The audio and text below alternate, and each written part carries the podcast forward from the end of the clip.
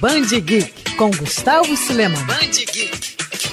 Idealizada em 1999, a franquia Call of Duty teve o primeiro jogo lançado em 2003. Desde então, o título da Infinity Ward da Activision se tornou um dos principais quando o assunto é game de tiro em primeira pessoa e guerra. Com o passar do tempo e com a evolução dos consoles e dos computadores, a franquia foi se modernizando, ganhando novas versões e sequências. E claro, arrastando uma legião de fãs fiéis. Hoje o passatempo também se tornou coisa séria e parte do eSports, com competições internacionais. Call of Duty foi além e também chegou aos celulares, o que deixou os players felizes. Afinal, não precisariam deixar de lado seu jogo favorito em viagens. Essa versão, para se ter uma ideia do sucesso, já teve mais de 150 milhões de downloads desde o lançamento em 2019. Mas lembra o que eu falei dos torneios? Pois é, porque agora no dia 30 de abril começa mais um que promete balançar o mundo dos games. A Activision, em parceria com a Sony Mobile, anunciou a edição de 2020 do Call of Duty Mobile World Championship. O torneio começará online em muitos países ao redor do mundo. Tem muita coisa envolvida nisso. A competição vai ter mais de um milhão de dólares em prêmios. E para poder conquistar premiações físicas e em dinheiro,